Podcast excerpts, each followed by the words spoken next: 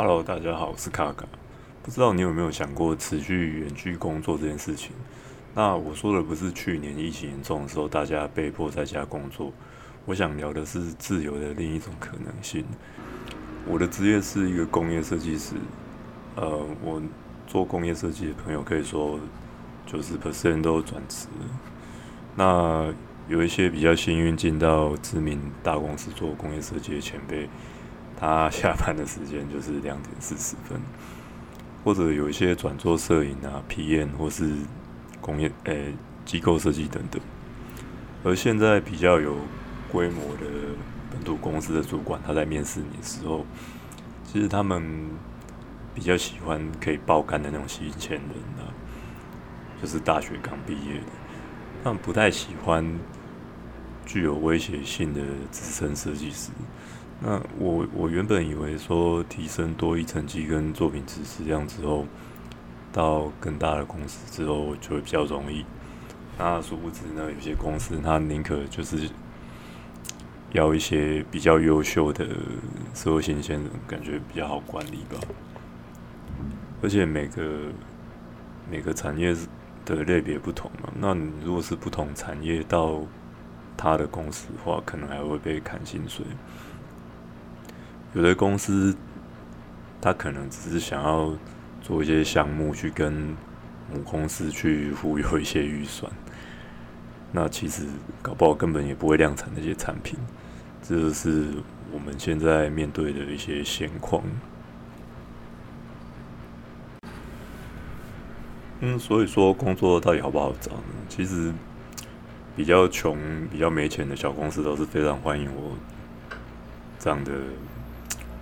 我产能还算蛮高的，因为我画的东西绝大部分都有拿去生产，就是比较没钱的小公司应该是蛮欢迎我。我我就缺钱了，所以我应该也是不会去。那真正的纯外商公司，我目前还没有去面试经验过。不过我听有经验的朋友是说。呃，应该是要直接英文口说面试。那 speaking 的部分，我目前我感觉我还不太行，因为多一七百八十五分，我觉得最多就是追美剧啦，然后查一些英文资料，跟国外客户书信往来会比较方便而已。我们辛苦培养的专业技能，在未来到底有什么样的人生在等着我们？我们往这个方向一直在努力下去，到底最后？会得到一些什么？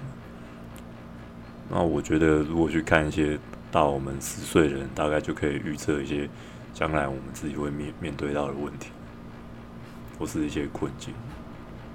啊，不好意思，我刚刚手手压到桌面，所以它可能画面会一直晃。我们现在的工作模式呢，是用你人生中最精华的时间去换取一些。还过得去，勉强还能糊口的收入，那你或许每年可以旅行个一两次，但是绝大部分的时间，即使你已经完成工作，你仍然是需要坐在办公室八个小时。那加上通勤到乐色、追乐色车啊，打扫家里，那跟家人吵一些鸡毛蒜皮的事情，真正属于你的时间还剩下多少呢？喜欢你的人，有时候你不喜欢。你不喜欢的人，他倒是会追着你跑。那你还能留多少时间跟暧昧对象这样子玩欲擒故纵的游戏呢？或是我们常常会听到一些职场的前辈告诉我们，不要跟同事去交往，甚至也不要跟同事当朋友。但是下班后，你又能多大限度的去拓展你的人际关系呢？其实这个就是我开始想要做自媒体的一个契机。我想做的是透过网络的力量，那为地球上某一个需要我的能力的人做一些互惠的交换。那让我可以在世界的某个角落呢，喝杯咖啡后，再提供有用的产品给正在看影片的你。今天我要跟我在网络上找到的一个新的客户见面，谈他的设计案。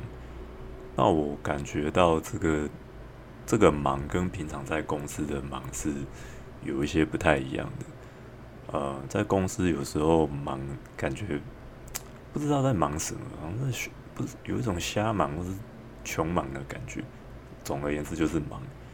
可是，呃，当自己去找一个客户的时候，你去解决他的问题的时候，你会觉得说，哎，我好像是在为了自由而奋战。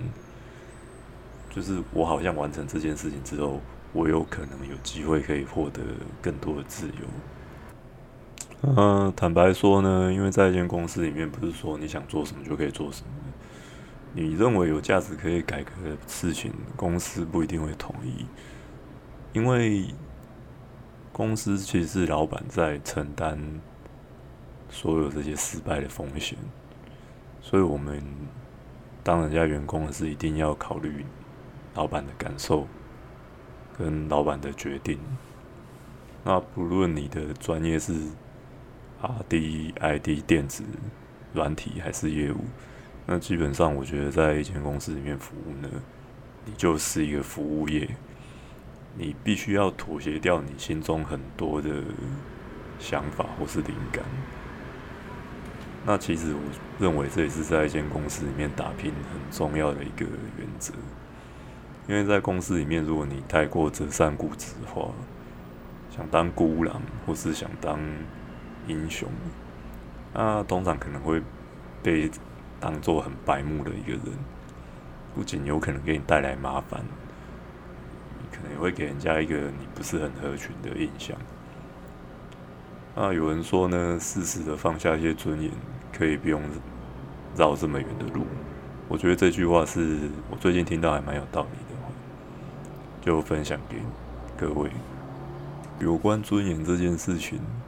呃，是啊，也许在科学上你是对的，或许你真的很不喜欢，哎，这些人一直在盘算对方想法的这些职场的小心机，可是没有办法，因为在别人的游戏规则里面，这个游戏规则不是你定的，在别人的游戏规则里面去努力是相对比较痛，那所以说这个月我就开始做一些好客户的事情。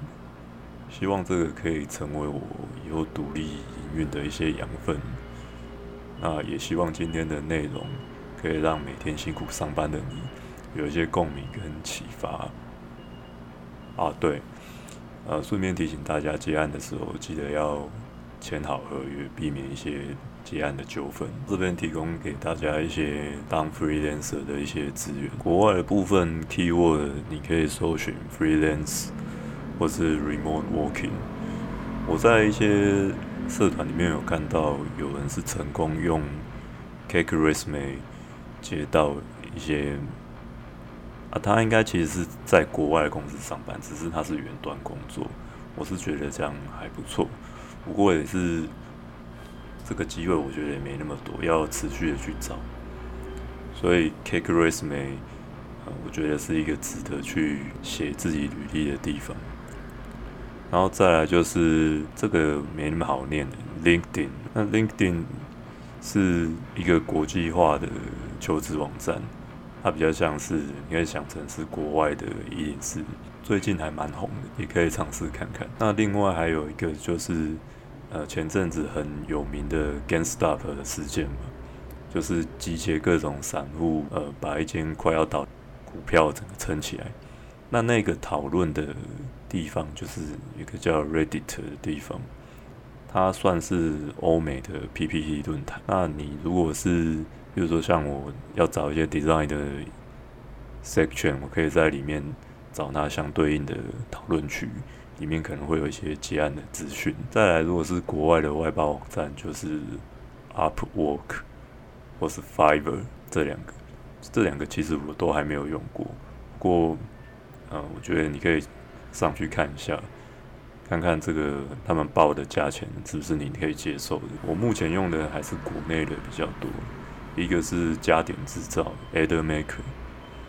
哦，我觉得这是一个还不错的媒合平台，它会把设计师、机构设计师或是工业设计师，还有一些制造商媒合在一起。算是一个还不错的国内平台。那另外就是一个叫 IDM IDM Stock 的点数接案社团，我会再把相关的链接放到影片的下方。那希望今天的内容有帮助到你，谢谢。